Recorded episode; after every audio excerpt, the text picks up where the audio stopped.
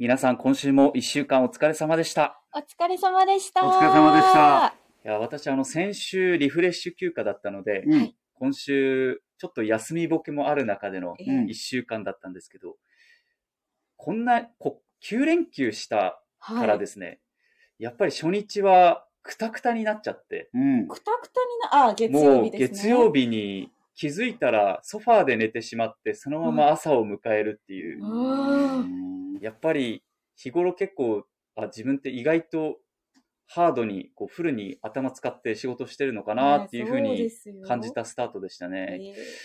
やでも先週どうでしたか山本さんは1週間。いや、もうくたくたでしたよ。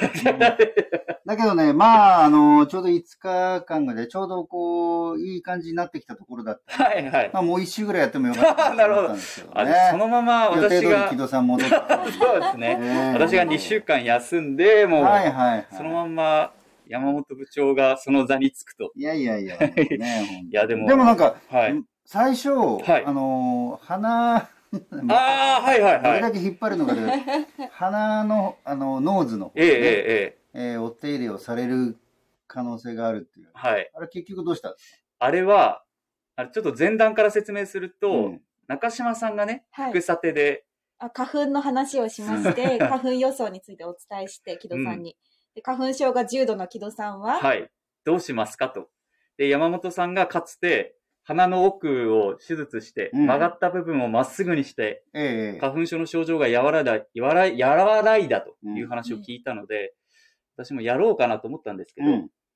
やめまして。な、やめました。その代わり、あの、耳鼻科に行って、花粉症の薬をもらって、うんで、毎日飲んでると。うん来年に持ち越しですね。えーこの手術は 必要だみたいなことは言わ見てはもらってないの？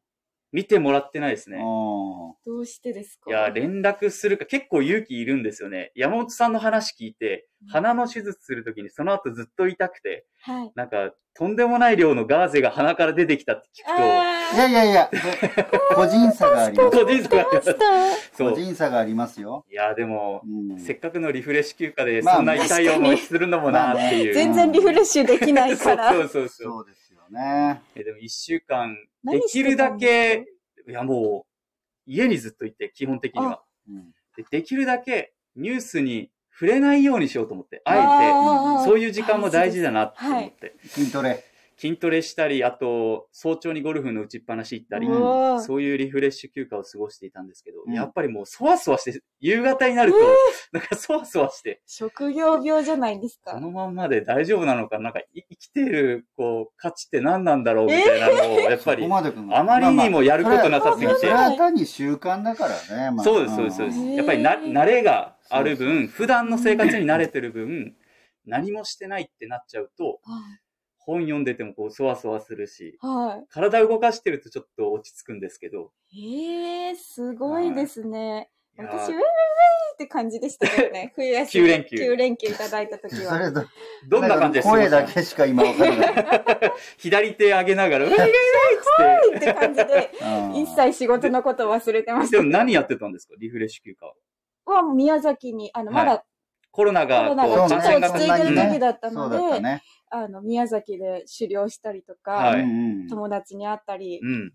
あとは何してましたかね？本当にゆっくり本読む時間とか、作ったり、料理してみたり、なんかいろいろ自分の時間を普通に楽しみましたけどね。うんだから、それ両方わかるのよ。はいあのー結構、ポカってもしすごい長い休みだってどうしようみたいな感じになる感覚もわわかります。はい。うんわかるし、うんうん。もうね、やろう、やろうと、まあ、いつも思ってることも片っ端からどんどんやっていくっていうのもね、あるでしょうしね。いや、本当に、えーでもリフレッシュ休暇することで、一つ良かったのは、こう今自分がしてる仕事に対して、はい第三者の目線で考えられる。うんこれでいいのかなと。副査定をやっぱり見て、こういう形で今自分はやってるけどいいのかな山本さんのこう受け方とかを見て、はいあ、もうちょっとこういうふうに受けた方がいいのかな。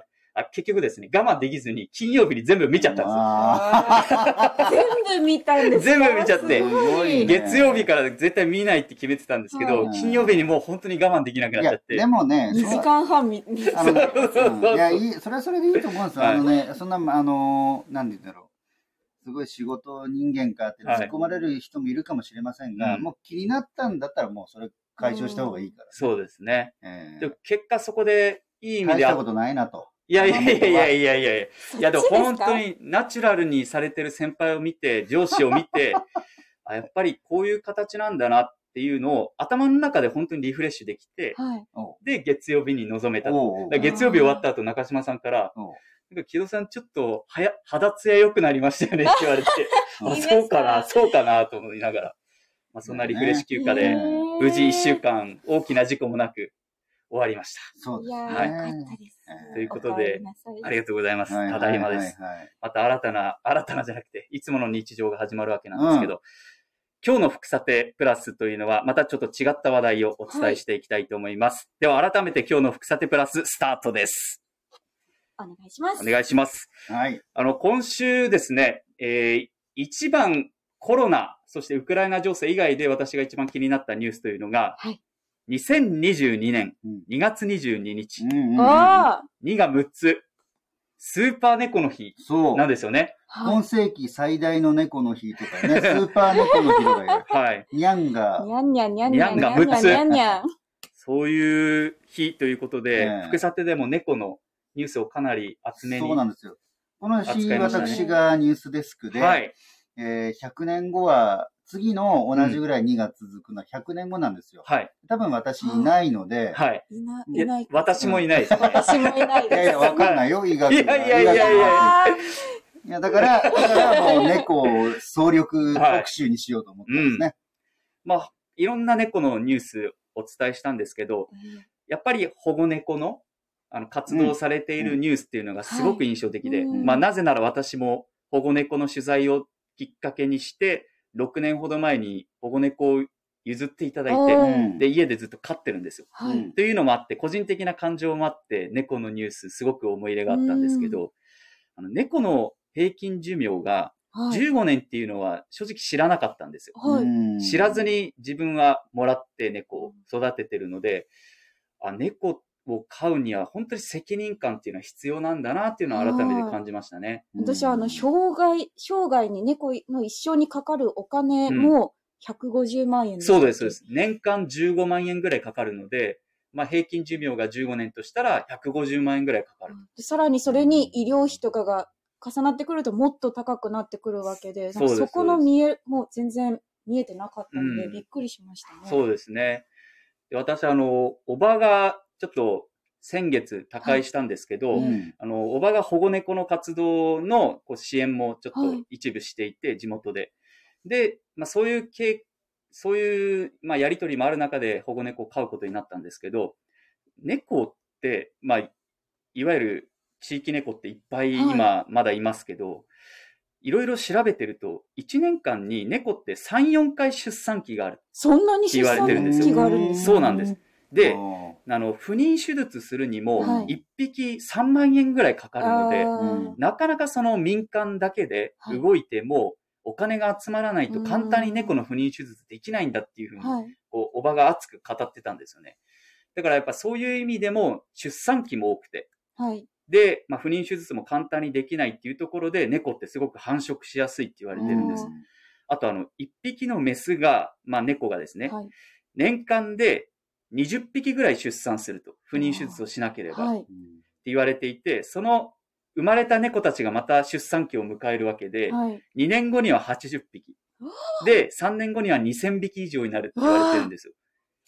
だから、それぐらい猫って繁殖しやすいんだっていうのを、いろんな取材を通して感じて、まあ、だからこそ不妊手術をやっぱり、みんなでサポートしながらしていかないといけないし、うん。あとやっぱり猫の保護活動っていうのもしっかりしていかないといけないなっていうのは、こう取材を通して感じたところですね。う。ん。山本さんはデスクで、この猫のいろんなこう活動っていうのもチェックする中で、うん。どういうふうなこう、心境になったんですか？そうですね。だから、私はもともと、あの、猫はちょっとアレルギーがあって、触あそうなんだ触るとちょっと目が痒くなったりするから、はいはいどっちかというと犬だったんで、はい飼ってたのはね。でも、あの今話が出た時に、やっぱりこう、繁殖して数が増えすぎて、うん。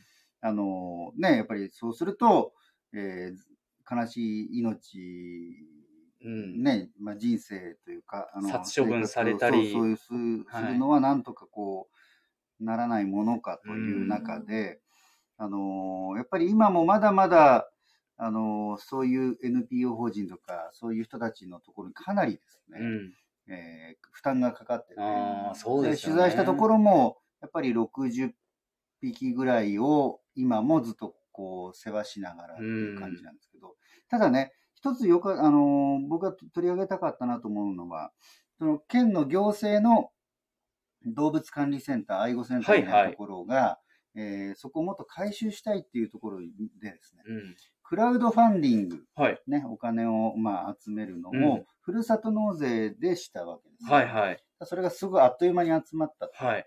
いう形でね、いくらぐらい集めたんでしたっけ、えーっとね、回収費用の一部の200万円。ああなんですけど200万円がすぐ集まるって結構な支援金っていうか支援のお金ですよね。だから、やっぱりこういうものって、なんとかしなきゃなって一人一人が思ってても、じゃあ何をすればいいんだろうっていう時に、こういう支援の形、ああ。もう、それこそネット上で、えー手続きすればもうね、できるわけですから。はいはい。っていうところをちょっと今回は、その、プラスして伝えたかったなっていうところがありますね。確かにそのお金で、うんあの不妊手術とか、こう民間のサポートが行き届かないところを行政でカバーするってことですそうよね。そうそう。で、そこも回収すれば、あたくさんの猫をあの、ん。一時的に預かることができるっていうふうになりますしね。本当にこう命を、をこう、ななんていうんですかね。まあ自分もそうですけど、猫もそれぞれに命があるわけで、やっぱりそ最後までしっかり面倒を見るっていう責任のもと買わないといけないなっていうのを改めて感じましたね。そうですね。はいただやっぱり家に帰ると、はい。あの、あまりにも猫が可愛いので、はいまあそういう気持ちとかこう吹っ飛んで、はいとにかく可愛いなって、癒されるなっていう。でもそうやってこう愛情を注いで、あの、接するペットの飼い主をいいと思うんですよ。うんうんうん、うん。そうじゃない一部の飼い主によって、まあそういう問題がどんどん起こったまあり捨てられたりとか、虐待されたりとか。はいうんまあだからそこのあたりの、うんあの、サポートというか、考え方を変えていくっていう活動ももちろん必要になると思うんですけど、やっぱり可愛いですよね。かわいい。可愛いですよね。癒されますよね。癒されますね。